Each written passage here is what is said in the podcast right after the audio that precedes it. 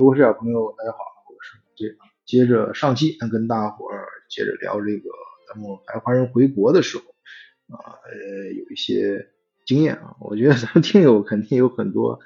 呃也有这种情况，所以在节目播出中啊，有好多朋友啊在线下我们有微信嘛，就是或者在群里面，我们会有一些分享啊，会讨论，还挺有一些小事情，虽然很很具体的小点，但是大家还有很多共鸣分享。啊，咱们来接着聊啊。上次先补充一下，上次关于呃车票，我是说回国咱们有时候可能很难买啊。首先是这样，我就最新的我又尝试了，因为我们我这次回来，我们呃公司在嗯好几个城市都有研发中心和工厂，所以我呃要经常飞来飞去，而且是飞机和高铁混着坐，所以这方面 确实是。有很多尝试啊，首先是跟咱们同学分享一下，呃，之之前上一期说的是不能买，其实现在是可以买了啊，就是呃，你可以呃找朋友或者你自己有账户的话，直接通过网上的订票系统 apps 可以是用护照也也可以买的啊，就是你在用护照给了信息之后，到嗯去检票的时候能对得上这个信号就可以了，原理是这样啊，但是有一点啊，你他是说有些地方你可以。去和身份证一样去刷，呃，刷你的护照，但实际上，呃，基本上都不行啊，呃，大不管大小车站，因因为呃，我都试过，我问过一个工作人员，他是这样说，说是，呃，你去那个卖票那地方，然后领票的时候让他给你刷一下脸啊，然后录入这个系统啊就可以了，但实际上。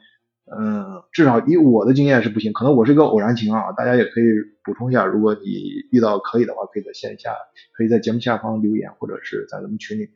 啊分享。呃，至少我我我是去，因为呃售票厅现在还都有啊，大家不要担心啊，纸质售票厅一直都有，包括现在呃确实更发达了，你你拿着那个身份证直接可以，你如果因为国内有很多人他需要纸质的去作为报销凭证嘛，啊虽然现在都有好多的地方都用电子啊电子发票，但实际上。有一些反正各种原因吧，需要那个纸质的，而且那个呃，不管是呃飞坐飞机还是坐高铁，呃车站它在检票的时候，还有进站的时候，那个检测地方都会有人工通道，因为国内确实也有不少的人，他由于各种原因也是呃没有身份证啊，就可能临时身份证啊，或者是户口本啊，我反正我当时排队的时候看到，好多拿着各种各样的这种东西，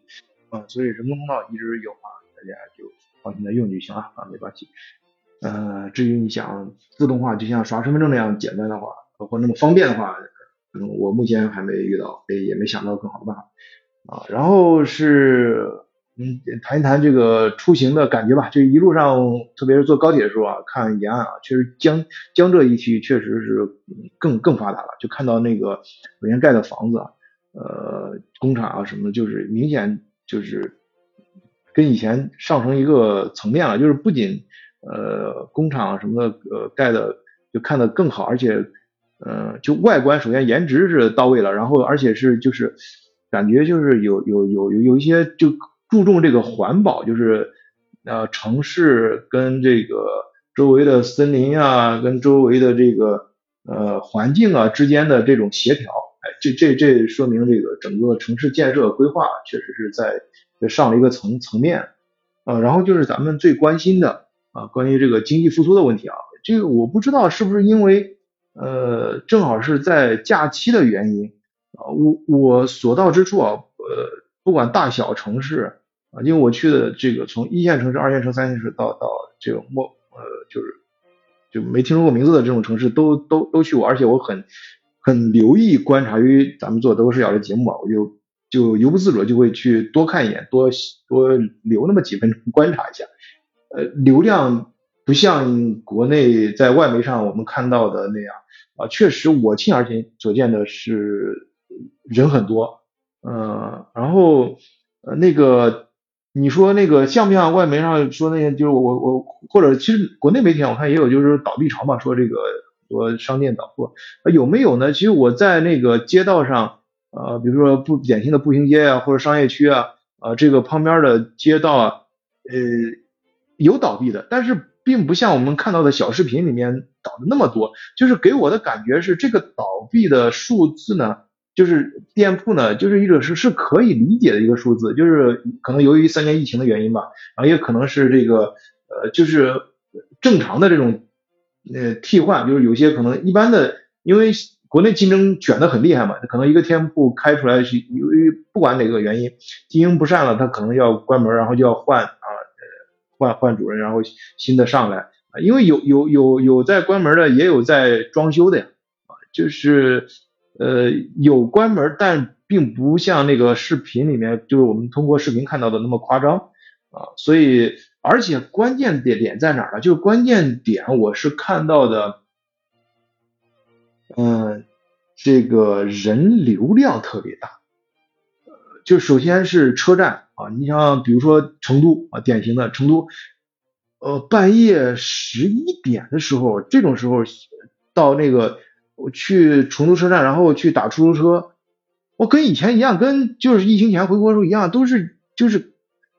就是大约至少有五百米到甚至就有五百米的这种呃排排队，然后来回来折了三折啊，那加起肯定要超过一公里了。反正在那等就排队去打出租车，有你要等半个半半个小时啊，而且跟以前一样也是帮。旁边一堆那个问你要不要加塞的，多交点钱，哎呀节约点时间，你给他那个呃私下里交个钱，人家自己给你提前送上车什么的这种啊，反正就是你就想这个人客人流量还是非非常大，呃，然后在呃半夜呢，在那个呃不管是一线城市还是呃这种十八线小县城，广场。到至少到九点十点的时候，跳广场舞的还是依然的火爆啊，很很多人，旁边人流也很多，就是国内这个流量太太大了，就是它它，而且这个基础设施现在我看基本上，就我自己跟咱们德国相比啊，就是我觉得基本上已经没啥可见了，就是跟德国跟这个现在中国，就中国现在随便找，我感觉找就就可能我不知道我去的是不是比较。不具有代表性啊，但是我看到的就很，呃，像这种十七八线的小县城的基础设施的建设，都比中德国的那个都要新很多，至少这路啊，就是我说的这种路，不是说只是硬化啊，就是旁边的首先呃，就颜色就看着很新，这个路建的，然后路旁边的植被啊，你不管是新栽的还是刚栽的，它时间不够长也好，或者是怎么地也好，但是。至少规划的看着非常好，很新。那相比之下，德国的就好多，就真的是感觉很落后啊。尤其前段时间我去英国，那就更别说了。我不是跟大家聊过吗？在英国那个最市中心最中间的地带，像白金汉宫周边旁边那个街区，就类似于那个中国就北京的一环、二环那个那种小那胡同里面，那里面的那那些。那那上头头顶上在伦敦那边头顶上冒都都冒都带那个烟烟囱都都冒着白烟的，就是真的还在用啊。当然人那个里面装修的都很现代化、很新、很干净。但是不管怎么说，那房子都很老啊，建筑很老。但是我在这这是不同点啊，我没我没有说哪个好哪个坏啊，因为这个确实呃确实是是由不同的这个建筑理念、不同的对城市的规划的思想啊导致的。咱不。不说哪个好哪个坏啊，就是说不同点。但是中国的话是现在就走到其他的很多城市都已经建的，我觉得就没啥可见了。在我能尤尤其是从在德国过来，就感觉人已经已经真的已经建的很好了，路很新啊，旁边的这种绿化都很到位啊，只要你别别别瞎瞎折腾，然后那个让树好好长，用不了多少年都会都会很不错。所以说基础设施很到位，然后基础设施在这城市中间的人流量还非常大，而且就是高楼很多，确实是就现很小的县城都是高楼特别多。我不知道里面是不是住满了，我不知道入住率有多少，但是很多啊，就就是一般在中国这种就十八线小小县城，我感觉都有百万人啊，就基本上就按照百万人规模去建的这个这个住住住宅，而且楼有些楼很新啊，呃。呃，这这个人就人口密度非常高，人口密度非常高，它就就地地区就是能支撑出来很多商圈，至少在一些商圈啊，我能到的地方，比如杭州啊，就它周周边周边这些很边的很偏的这些区的里面的商圈，我去看我就觉得人流量已经很大了，然后到饭下午饭点的时候，这很多饭店都能做的，至少能做一半吧人。然后我们跟他跟朋友聊的时候聊，朋友说这已经是人流量已经少很多了，说现在好多人就是觉得竞争压力太大嘛，都都回回回去了啊，在在 我说这个竞争压力这么就是呃就感觉已经不行的时候，但是感觉这个货流量已经。就是这个人人人流量，这个这个流量都已经很大了。这要在德国的话，那这就是很很难想象的，这个很很不错的流量。但是在中国就可能就算是呃人流量不行，呃，这就都暴露出来另外一个问题，就是我看那个饭店，很多饭店它其实做的人已经不少了，呃，特别是你像在那个。呃，深圳啊，东莞、东莞啊，然后珠三角这些地方的一些小镇嘛，我们去我去看一些商圈的时候，比如跟朋友去看，他门口坐了很多人，但是那些人并不是排队吃饭的，而是他就坐那儿当休息的，他并没有就像商场，就像是其实德国还有美国这种地方，我们也有很多商场，它里面有很多公共的，大家坐在那儿休息的，但是这个这些商场我就发现。还是那个美国同事给我说的，他说那个，哎，你发现没？就是这儿好像没有公共的那种，就是让你呃坐下来休息的。一般他们好多人那走累了休息，都是到那个饭店门口本来是用来排队的那些座椅上，坐在那儿休息的。呃，然后就是我想说什么呢？就是这就是说，在中国这种竞争力非常强，就是就是咱们俗话说卷的比较厉害嘛，所以他必须在这种密。这在这个商圈里面，你去做生意的话，呃，密度非常高，你必须客流量要非常大。就是我们理解的那个客流量大，都不足以支持，呃，它的这个商，它这个店铺运能运营起来，因为它竞争太激烈了之后，价格往下压嘛，利润越压越低，所以就需要薄利多销嘛，你就得那个那个就特别薄，然后多销得特别多。才能支撑你这个整个营业，你的营业额才能支撑你足够的利润去运营这个呃生意。那你说这事是好事坏事呢？嗯，就还是那句话，咱只说不同点，不说它好坏，只说讲这个逻辑啊。这个它肯定产品更好，但但因为回来我们很高兴啊，觉得哇那个什么都很便宜，就是什么都很好吃。他，你你你，咱抛开啊，就不说那个，你咱咱那个在呃，咱们听友肯定也都经常看什么上半年、去年吧，茅台科技火什么的这些东西，这些东西存在不存在？那确实你要说它不存在，也不可能存在呢，也没可能也没那么夸张。但是呃，但是有一点不可否认的就是很好吃，真的，我在商场里面我就没有发现不好吃东西，就就是所有的啊，就是。呃，甚至包括呃，就是咱们在呃德国经常吃到的这些披萨，还有薯条、面包，它都能做的很好吃啊。面包的做的真的很软啊，丝滑感呀，你要什么感的都有啊。这这种类特别分的特别细。然后你这披萨，哎呀，那真的那那奶酪看着比比你比你在德国的奶酪还香。然后那个你你那个对。最最典型的就是那个呃披萨啊，不是那个薯片啊，我不知道咱咱们咱朋友就是在甚至在德国的时候，你去亚超里面也能买到，那那个那个那什么牌子我都忘了啊，就是那个好好什么利那个那个那个薯片，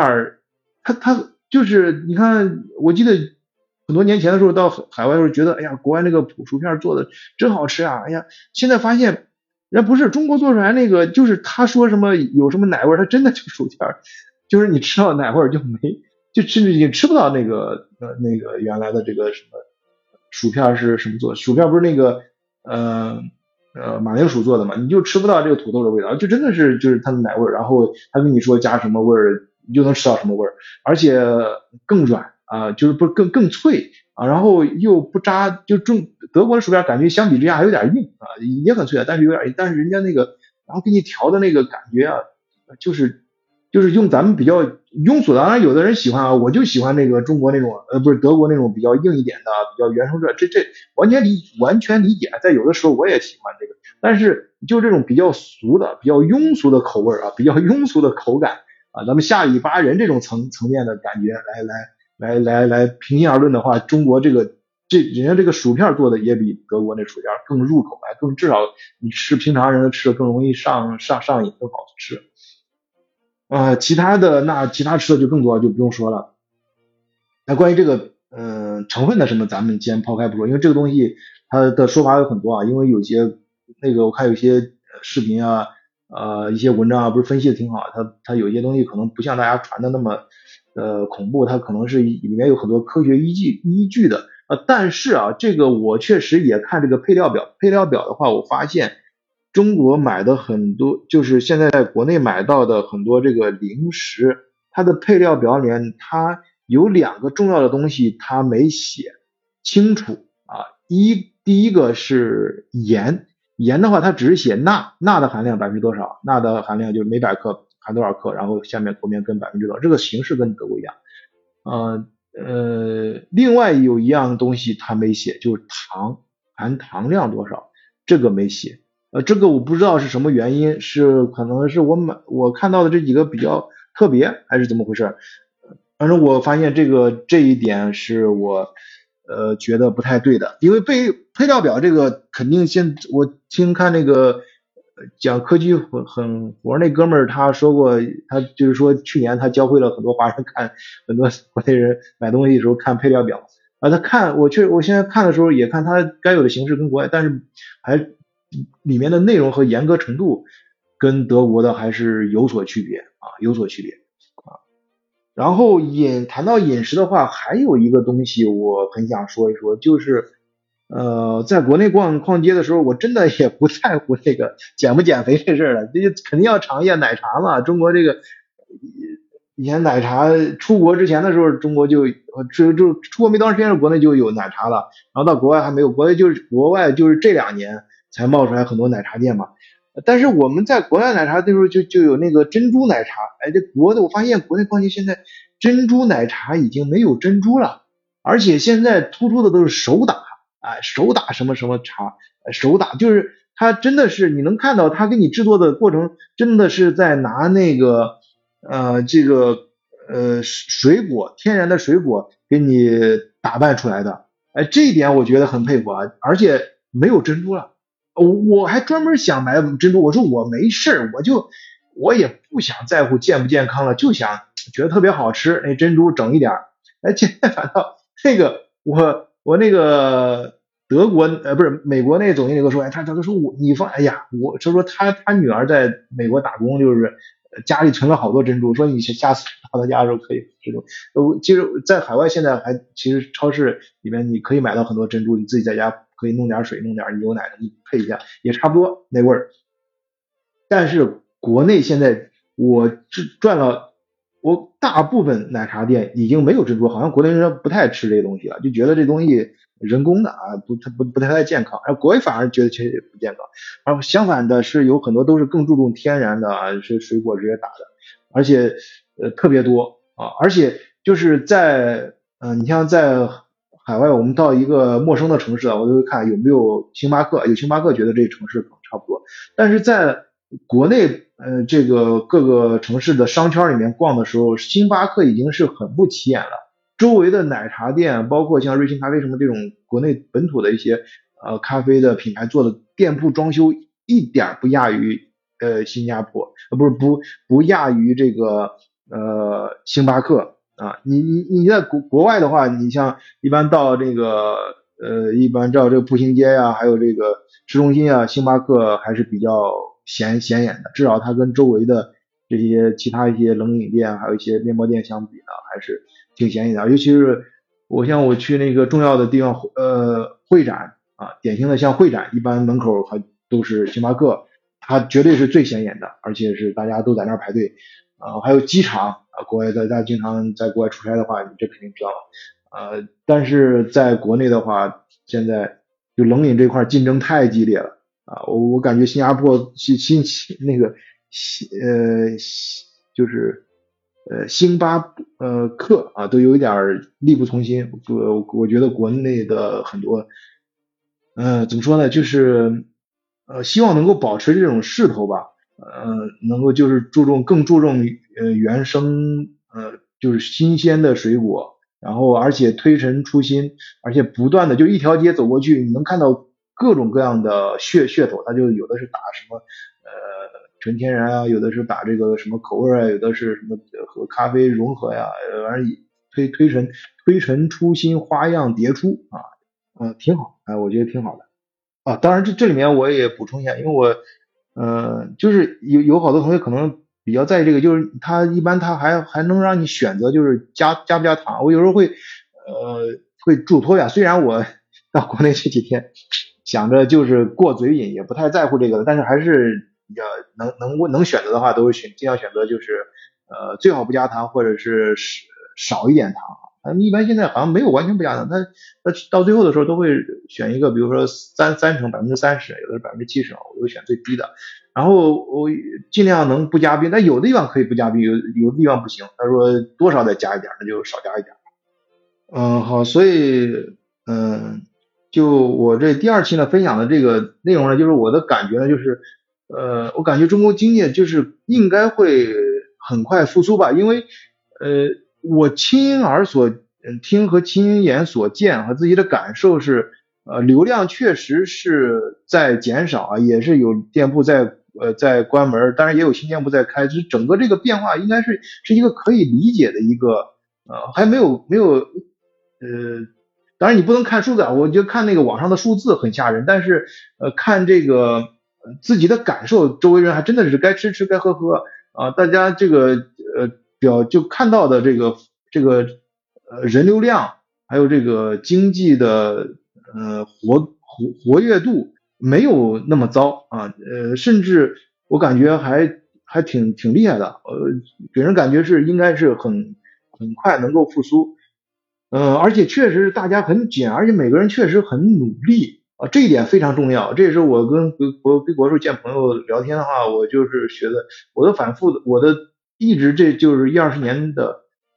感触最深的就是中国人真的很勤奋，很勤奋，这这点是真的是可以。我嗯，完全不用那个呃藏着掖着的说，我们就就是华人确实是这个世界上最勤劳的民族。那我相信咱们听很多听友也有身边自己的一些见闻嘛，欢迎大家在节目下方或者是在群里面分享。呃呃，如果是更高一点的层次，就我自己见到这个商院里面跟一些商圈里面的人打交道呢，就是大家的我给给我我自己个人，我就说我个人的感觉是，呃，可能是。很多人其实还是呃对未来有希望的，只是呃可能目前这个经济状况下，更多的是更注重一些筹划，就是不是说绝对不是说不投资啊，就是反而有的时候是提出更大的一些设想，投更大的一些投资，而且就经过这呃这一二十年就是高速的发展，对于有些事情啊反反复复其实看得更清楚了，知道。钱应该投在什么地方，朝什么方向投，投在哪儿？哎，就咱俗话说那个，呃，好钢用在刀刃上，然后花钱花到地方。嗯，当然竞争是很激烈的，可能会越来越激烈，比以前更激烈、更残酷了。如咱们大家都知道的这个，呃，现在国内说，据说这个那个像南南方这块儿，呃，广州啊什么 这珠三角，呃。